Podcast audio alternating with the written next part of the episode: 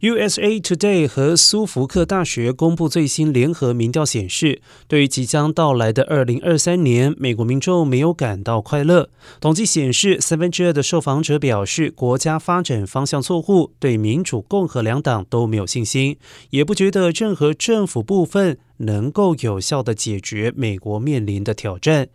而且调查显示，共有百分之五十四的受访民众认为，拜登总统和新政国会二零二三年应该处理的当务之急，仍然是通膨还有经济问题。